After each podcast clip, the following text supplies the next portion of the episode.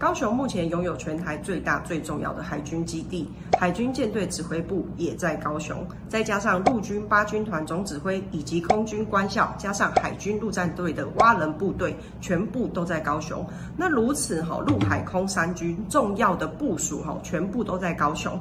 为的目的，第一个就是防止高雄作为敌军登陆时的破口，第二个部分呢，就是要来保护全高雄市民的安全。